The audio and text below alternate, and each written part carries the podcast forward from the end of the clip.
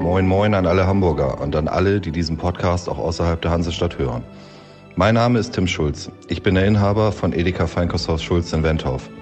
Heute haben wir nicht nur die Hälfte der Woche geschafft, heute ist auch noch Mittwoch, der 14. Februar. Und das bedeutet Valentinstag. Machen Sie, liebe Podcast-Freunde, das Beste draus. Aber jetzt erstmal einen guten Start in diesem Mittwoch mit Episode 71. Bäcker am Morgen. Alles, was die Stadt bewegt. Der tägliche Podcast vom Hamburger Abendblatt.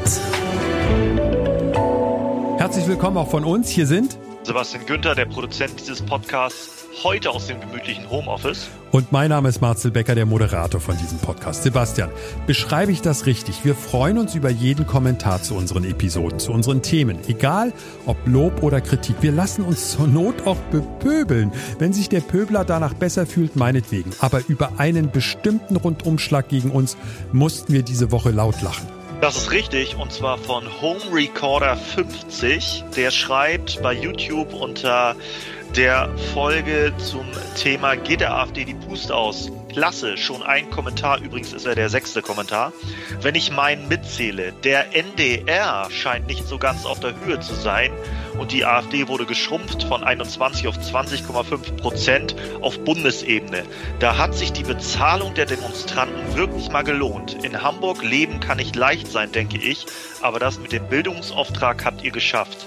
Ganz dolle. Also nochmal für alle, nein, das Hamburger Abendblatt ist nicht der NDR. Auch Beckern will gelernt sein.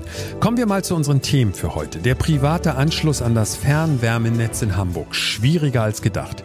Wir spekulieren mal wild und mit großem Spaß, wer könnte neuer Cheftrainer beim HSV werden? Außerdem, die neue Schulsenatorin hatte gestern ihren ersten großen Auftritt. Wie hat sie sich geschlagen? Und am Ende haben wir noch eine Idee zum Valentinstag. Richtig, der ist heute. Unsere Idee, so eine Art persönliche Aufmerksamkeit von Bäcker am Morgen für Sie, liebe Podcast-Freunde, hat zwar nur ideellen Wert, passt aber für die Fans vom Valentinstag genauso wie für die Hater. Ich hoffe, Sie sagen so wie wir, nicht schlecht als Themenangebot. Und wir starten jetzt. 2045 soll Hamburg CO2-neutral sein. Das ist zumindest der offizielle politische Plan. Und wir wissen alle, was das für das private Heizen bedeutet. Wir brauchen klimafreundliche Alternativen wie zum Beispiel Fernwärme. Gut, wenn die entsprechenden Leitungen nur 20 Meter vom eigenen Haus entfernt sind. Dumm nur, wenn es trotzdem nicht funktioniert. Jedenfalls nicht ohne die allergrößten Hindernisse. Unsere Lokalreporterin Annika Würz hat sich ganz tief in das Thema eingebuddelt. Annika, erzähl doch bitte einmal von dem angesprochenen Beispiel. Warum läuft das nicht rund? Es geht um einen Hamburger, äh, ist Wohnungseigentümer in der Wohnungseigentümergemeinschaft in Winterhude. Und ähm, die paar Leutchen besitzen zusammen so eine schöne Altbauvilla, die natürlich eine äh, total klimaschädliche Gasetagenheizung hat. Und ähm, die möchten jetzt die Gasetagenheizung weghaben. Eine Wärmepumpe bietet sich wohl für das Gebäude nicht an, aber ähm, laut der sogenannten Wärmenetzeignungskarte ähm, befindet sich die Altbauvilla in äh, einem Gebiet, in dem Fernwärme möglich ist. Also ist die Wohnungseigentümergemeinschaft natürlich äh, sofort zu den Energiewerken äh, gegangen und hat dort angefragt und da haben sie eine E-Mail zurückbekommen, äh, dass Fernwärme dort zwar potenziell möglich ist, äh, aber sie sollen sich doch bitte 2026 nochmal zurückmelden. und äh, durch Recherchen habe ich rausgefunden, das ist nicht der einzige Fall, es ist eine standardisierte E-Mail. Und ja, wer sich gerade dafür interessiert, vielleicht künftig auf fossile Brennstoffe zu verzichten, der wird um mehrere Jahre verprellt, ja. Und mal ganz abgesehen davon, dass du hinterherlaufen musstest, scheinbar in dem Fall. Sie haben, dann kommt eine standardisierte Antwort, okay, das ist heutzutage einfach so üblich. Mhm. Es geht ja auch noch um Kosten, oder? Genau, es geht auch noch um Kosten. Das betrifft jetzt nicht äh, diesen Hamburger und nicht diese Wohnungseigentümergemeinschaft. Ich habe mich aber auch mit jemandem unterhalten, der sich ebenfalls ans äh, Fernwärmenetz anschließen lassen wollte, in dem Fall vom Betreiber Hansewerk Natur. Die gehören zur E.ON.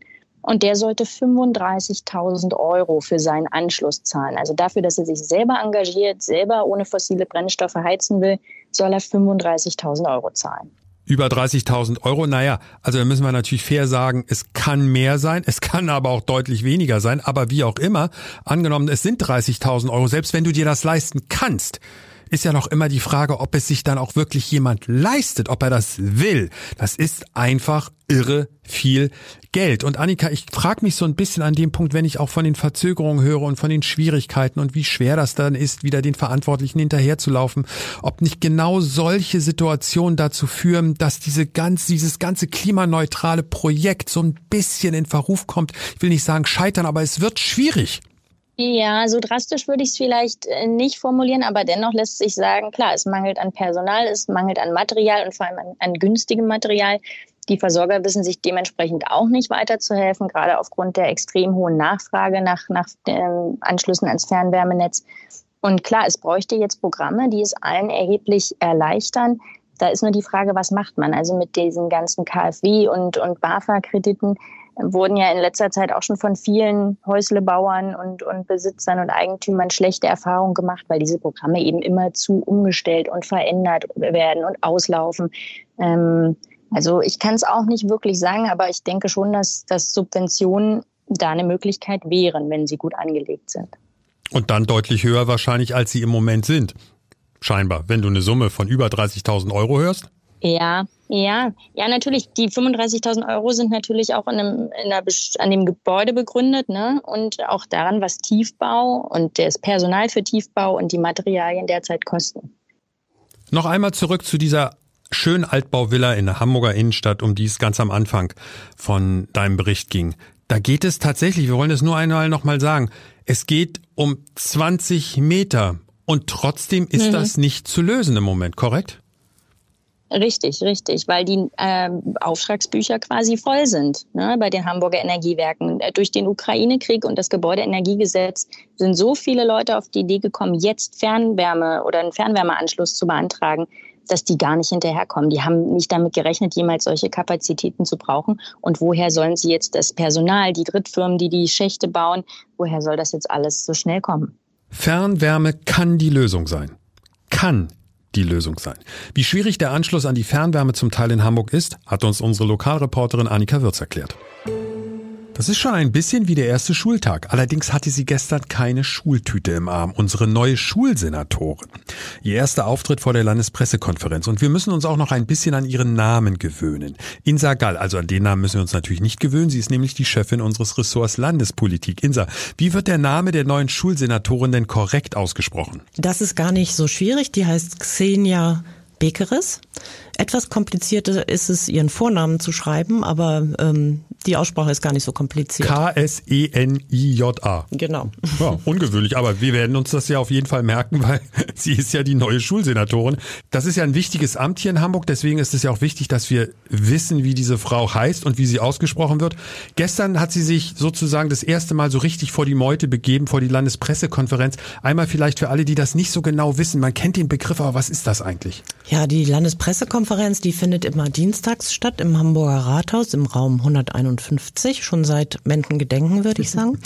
ähm, das ist die Pressekonferenz, die sich immer an die diensttägliche Senatssitzung anschließt, wo also zumeist ähm, Senatorinnen oder Senatoren berichten, was sie beschlossen haben, was sie angeregt haben. Und offiziell ist es aber die Landespressekonferenz, das ist eine Vereinigung der Journalistinnen und Journalisten, die dort einlädt. Und da hat sie sich präsentiert und ich glaube, wenn ich dich richtig verstanden habe in seinem Vorgespräch, es ging um sehr viele Zahlen. Es ging um riesen viele Zahlen es ging auch wirklich um riesen viele Schülerinnen und äh, Schüler und Lehrerinnen und Lehrer. Also Hamburgs Schulsystem schwingt sich von Rekord zu Rekord. In diesem laufenden Schuljahr sind es nochmal 6.360 zusätzliche Schülerinnen und Schüler. Schon im vergangenen Jahr waren es annähernd 7.500 Schüler mehr. Und das äh, ist wirklich historisch, so sagt jedenfalls Xenia Bickeres, die neue Schulsenatorin. So einen schnellen und massiven Zuwachs wie in den letzten zwei Jahren hat es noch nie gegeben in Hamburg. Und das ist ja auch nicht, also wir können über Schulpolitik natürlich immer irgendwie rumnöhlen. Jeder hat ja da so seine eigenen Ansichten. Aber das zu wuppen ist ja wirklich eine Riesenaufgabe für Sie. Das ist wirklich eine Riesenaufgabe. Ähm, da geht es einerseits darum, dass man die Lehrerinnen und Lehrer haben muss, um die alle zu unterrichten, weil Hamburg sich ja auch festgelegt hat und tatsächlich auch schafft, die kleineren, kleinen, relativ kleinen Klassen beizubehalten. Also, dass man ausreichend Lehrerinnen und Lehrer findet, gar nicht so einfach. Und dann gibt es natürlich auch ein Platzproblem irgendwann mit so viel zusätzlichen Schülern, weil mit so viel Schülerinnen und Schülern hatte man gar nicht gerechnet. Okay, keine Frage, riesige Herausforderungen. Aber was hat die Hamburger Schulpolitik denn aktuell auf den Weg gebracht? Naja, also auf den Weg gebracht hatte Hamburg ja schon ganz lange dieses Schulbauprogramm, was wirklich milliardenschwer ist, wo 44 neue Schulen entstehen und auch viele ausgebaut und modernisiert werden. Das Problem ein bisschen ist, dass eben während dieser laufenden Schulentwicklung und diesem Bauprogramm eben zusätzlich noch Schülerinnen und Schüler dazugekommen sind. Zum Beispiel ja auch ganz viele aus der Ukraine, womit ja gar nicht zu rechnen gewesen ist. Und das heißt, man braucht diese Schulräume natürlich nicht irgendwo, sondern eben dort, wo die Kinder leben. Nun kriegt ja jeder, der, der an den Start geht, neu. Ich weiß, es gibt ja eine, besonders bei Politikern, man diese 100-Tage-Regelung. Ich finde das immer ein bisschen albern, nach 100 Tagen wirklich mal was Substanzielles zu sagen. Aber das wird auf jeden Fall in den nächsten Jahren für Hamburg eine Riesenaufgabe. Und dann hat die neue Schulsenatorin natürlich auch noch so ein bisschen immer, ich sag mal, Thies Rabe im Rücken, weil der hat diese lange Amtszeit gehabt, war eigentlich doch am Ende sehr, sehr positiv auch bewertet worden. Das ist doch ein verdammt schwieriger Job, oder täusche ich mich? Das ist ein ganz schön schwieriger Job, das ist ein sehr wirklich große Fußstapfen. Natürlich kann man sagen, vielleicht er hat da schon vieles angestoßen und äh, vorbereitet, was jetzt auch vielleicht sich auszahlt, aber ähm, das ist kein leichtes äh, Amt und ähm, es ist ja auch ungewöhnlich, dass überhaupt ein Schulsenator wie Thies Rabe so relativ populär war und mit so viel Lob verabschiedet wurde. Das passiert ja nicht jedem Schulsenator. Das stimmt. Insa, du hast so viele Politiker schon erlebt. Wenn du jetzt so diesen ersten Eindruck mitnimmst von der Schulsenatorin äh, vor der Landespressekonferenz, vor den Journalisten, wie hat sie sich geschlagen, deiner Meinung nach? Ich würde sagen, sie hat das ganz gut gemacht. Sie hat sich noch sehr natürlich an ihr, ihr Skript und an ihre Zahlen, ihre Tabellen gehalten. Äh, sie hatte auch einen sehr erfahrenen Staatsrat an ihrer Seite, Rainer Schulz, der schon länger in der Behörde ist und so bei einigen Nachfragen hat sie dann abgegeben. Also sie hat. Das ist doch äh, aber in Ordnung, Genau, oder? sie hat so einen etwas demütigen Eindruck gemacht, also vor der Größe dieses Amtes, aber sich durchaus auch ganz gut geschlagen mit den ganzen Zahlen. Gestern so eine Art Bewährungsprobe für unsere neue Schulsenatorin Xenia Bekeres. Und sie hat sich gut geschlagen, sagt unsere Leiterin des Abendblattressorts Landespolitik in Sagal. Wird der HSV irgendwann mal der Dino der zweiten Liga? Oder andersherum gefragt, schafft der HSV noch einmal den Aufstieg in die erste Bundesliga? Die Verantwortlichen am Volkspark versuchen auf jeden Fall alles, damit das endlich, also das mit dem Aufstieg in diesem Jahr klappt. Wäre ja auch komisch, wenn sie es nicht versuchen würden. Allerdings sieht's mit dem Aufstieg auch in dieser Saison mal wieder nicht ganz so gut aus. Unser HSV-Experte Max Bronner jetzt bei uns im Podcast. Ihr, sprich unsere Kollegen aus der Sportredaktion, habt ja auf abendblatt.de schon mal über zwei Namen berichtet, die in Frage kommen könnten. Und deshalb werfe ich dir zum Start unseres Gespräches jetzt das Stichwort Young Boys Bern zu. Gibt es Neuigkeiten oder war das nur ein Gerücht? Ja, zunächst einmal würde ich sagen, war das ein Gerücht, auch äh, ein logisches Gerücht, weil der dortige Trainer Raphael Vicky lange äh, beim HSV gespielt hat als Profi, bei den Fans immer noch äh, sehr beliebt ist, ähm, in der Schweiz Erfolg hat. Nur ist es wie immer so, wenn man als Trainer Erfolg hat und noch einen laufenden Vertrag, dass es eher schwierig ist, diesen Trainer dann auch zu bekommen. Und ähm, das haben uns auch mehrere Quellen bestätigt, dass es jetzt im Winter oder akut ähm, eigentlich keine Möglichkeit für den HSV gibt, äh, diesen Trainer zu bekommen. Kann natürlich auch immer sein, dass das äh, ja, Verhandlungstaktik ist, ähm, aber eine große Ablöse wird sich der HSV in dieser Situation jetzt äh, ohnehin nicht leisten können. Aber habe ich das richtig verstanden, Max, dass ähm, Raphael Vicky zumindest im Sommer äh, frei wäre, insofern, dass dann sein Vertrag ausläuft in der Schweiz? Ja, das ist richtig. Ähm, ich glaube nur, dass der HSV sich schon vorher entscheiden muss, mit wem er auch langfristig dann weitermacht. Äh, also momentan ist es ja Merlin Polzin, der äh, erstmal das Rostock-Spiel am Wochenende bekommt und danach wird äh, entschieden, ob Polzin auch weiterhin vom Interimstrainer eventuell zum Cheftrainer wird, wenn er denn überzeugt, oder ob der HSV doch einen erfahrenen externen Trainer dazu holt, der dann mit Sicherheit ähm, auch eine längerfristige Perspektive verlangt, kann man sagen, äh, wodurch es dann eher nicht realistisch wäre, dass der HSV im Sommer einen ja, neuen Trainer, der dann Raphael Vicky heißen könnte, holt, meiner Meinung nach. Lass uns gleich nochmal über einen anderen rosa Elefanten sprechen. Es gibt ja noch einen Namen, der gehandelt wird, der da im Raum steht, aber einen Schritt zurück. Du hast das eben erwähnt, Merlin Polzin. Ist das fair, ihn vielleicht schon nach einem Spiel zu bewerten? Müsste er nicht noch eine zweite oder dritte Chance bekommen? Eigentlich ja, und eigentlich reicht auch eine zweite und eine dritte Chance meiner Meinung nach nicht aus, um einen Trainer abschließend äh, bewerten zu können. Der HSV kennt ihn jetzt ja schon sehr lange. Ähm, der hat auch schon unter Daniel Thune äh, hier im Volkspark als Co-Trainer gearbeitet, war dann zuletzt zweieinhalb Jahre unter Tim Walter Co-Trainer.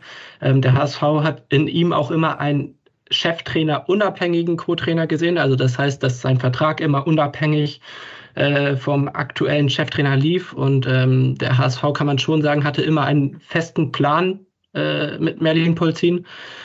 Das spricht natürlich dafür, dass er jetzt auch längerfristig die Chance bekommt, wenn die Ergebnisse stimmen. Das hat der Jonas Bolt auch ganz eindeutig so auf der Pressekonferenz durchklingen lassen. Nur ist trotzdem die Frage, ähm, auch aus Sicht von Jonas Bolt, äh, der jetzt ja schon äh, vier nicht auf oder mehrere Nichtaufstiege zu verantworten hat als Sportvorstand, ob er das Risiko eingeht mit einem 33-Jährigen, der noch nie als Profi-Cheftrainer äh, tätig war, äh, sozusagen den Aufstiegsversuch mit dem HSV zu unternehmen, der am Ende auch über Jonas Bolz eigene Zukunft entscheiden könnte. Max, was ist denn jetzt mit Steffen Baumgart? Der ist als Trainer rausgeflogen beim ersten FC Köln, aber es klingt immer so, als wäre er, ich sag das mal so in dieser Fußballersprache, er wäre bereit für den HSV. Ja, bereit wäre er. Das hat er auch äh, mehrfach so gesagt. Äh, er ist auch HSV-Sympathisant zumindest, kann man sagen, ist gebürtiger Rostocker. Ähm, ich schätze es auch so ein, dass er das machen würde. Die Frage ist, ob der HSV äh, ihn haben will, weil nach unseren Informationen gab es bisher noch äh, keine Kontaktaufnahme und normalerweise könnte man ja meinen, ähm, dass ein Trainer vom Format eines Steffen Baumgart, der gestandener Bundesliga-Trainer ist, äh, in Köln, wie du gesagt hast, erfolgreich gearbeitet hat, zuvor auch in Paderborn erfolgreich gearbeitet hat, ähm, dass man sich zumindest einmal mit ihm unterhält. Ähm, ob es denn sein könnte, dass man äh, zusammenfindet oder auch nicht. Ähm, das ist nach unseren Informationen halt bisher noch überhaupt nicht passiert. Deshalb, äh, ja, das Gerücht gibt es weiterhin, wird es auch weiterhin geben. Äh, ob das so realistisch und auch die wahrscheinlichste Lösung ist, bezweifle ich mittlerweile allerdings ein bisschen. So, jetzt blicken wir einmal in den Verein ein bisschen genauer rein. Ähm, vorgestern die, der große Knall, der Trainer ist rausgeflogen. Heute ist Valentinstag. Wie ist die Stimmung im Verein? Ist da jetzt Harmonie pur? Stehen da, ziehen da jetzt alle an einem Strang? Wie, wie glaubst du, ist die Stimmung in der Mannschaft? Mm, ja, also äh, im Training ist schon zu beobachten, dass äh, da jetzt niemand äh, mit versteinerten Minen rumläuft. Das ist ja auch ganz normal. Alle Spieler erhoffen sich natürlich auch immer durch so einen Trainerwechsel in gewissermaßen eine neue Chance. Wenn man zuvor eher auf der Bank oder auf der Tribüne saß, ähm, geben natürlich jetzt wieder alle Spieler nochmal eine Portion mehr. Da will ich nicht mit sagen, dass die vorher weniger gegeben hätten. Aber das bringt einen Trainerwechsel natürlich immer mit sich, dass es so eine gewisse Aufbruchstimmung gibt. Ähm, auffällig ist, wie ich finde, wenn die Spieler äh, zum Training kommen, dann kommen sie ja sozusagen aus der Kabine, die sich im Stadion befindet und gehen dann äh, zum Trainingsplatz nebenan. Das war unter Tim Walter immer noch so, dass dies sehr versprengt in kleinen Gruppen, in großen Abständen äh, zum Training kam. Jetzt ist es so, äh, gewesen bei den ersten Einheiten unter Polzin, dass äh, es eine große Spielertraube war, quasi, die äh, geschlossen demonstrativ zum Trainingsplatz gegangen ist. Ich weiß nicht, ob das Symbolpolitik ist, ob das Zufall ist, aber das ist äh, schon das, was man äh, sagen kann, was so ein bisschen auffällt. Kommt noch ein neuer Trainer zum HSV oder macht der zum Chef beförderte Co-Trainer Merlin Polzin vielleicht länger als gedacht weiter? Danke an Abendblatt HSV-Reporter Max Bronner. Heute gilt für viele Romantik auf Bestellung. Finden manche schwierig, andere wiederum sagen, so einen Tag darfst du auf keinen Fall vergessen.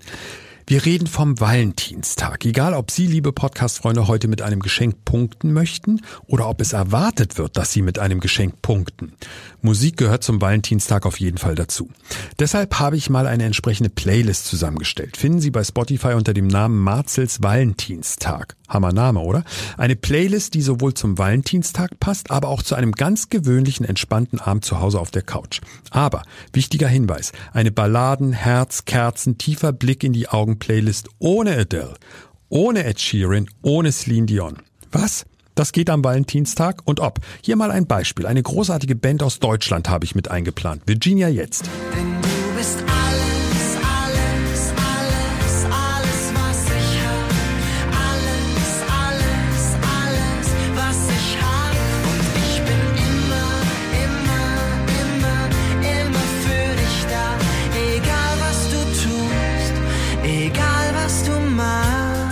jetzt leider schon vor zehn Jahren aufgelöst. Übrigens, der Bassist der Band war Matthias Hielscher und Sie kennen ihn jetzt wahrscheinlich als einen der besten deutschen Podcaster, Hotel Matze. Also, entweder direkt bei Spotify nach unserer Valentinstag-Playlist suchen, Marzels Valentinstag, oder nochmal unsere Shownotes checken. Da ist der Link natürlich auch drin. Ich habe 15 Songs in die Playlist gepackt und damit haben Sie ungefähr eine Stunde von diesem besonderen Tag schon mal gesichert. Ich sage mal, einfach gute Musik. Valentinstag hin oder her. Episode 71 ist fast am Ende, aber natürlich kommt jetzt noch als Extra-Service unser Nachrichtenüberblick mit allen anderen wichtigen Themen aus unserer Stadt. Bis morgen und bye bye. Der Hamburg Nachrichtenüberblick bei Becker am Morgen. Ich bin Colin Mock. Guten Morgen. Das von der Bundesregierung geplante Startchancenprogramm für sogenannte Brennpunktschulen kommt heute auf den Tisch in der Bürgerschaft. Die SPD hat eine aktuelle Stunde beantragt. Hamburg erhält aus dem Programm in den kommenden zehn Jahren 215 Millionen Euro vom Bund. Der Senat hat den Einstieg der weltgrößten Containerreederei MSC bei der Hala beschlossen. Die Bürgerschaft muss dem Deal noch zustimmen. Die Stadt Hamburg und MSC wollen die Hala gemeinsam führen. Die Stadt soll dabei die Mehrheit von 50,1 Prozent behalten. In Hamburg startet heute der Prozess gegen einen 31-Jährigen, der seine Ex-Freundin verschleppt und mehrere Tage festgehalten haben soll. Ihm wird Freiheitsberaubung und Vergewaltigung zur Last gelegt. Die Frau soll fünf Tage in seiner Wohnung in der Elbchaussee gequält worden sein, bis sie es schaffte, ihre Familie zu kontaktieren. Ein Podcast von Funke. Weitere Podcasts vom Hamburger Abendblatt finden Sie in unserer Abendblatt Podcast App und auf abendblatt/podcast. slash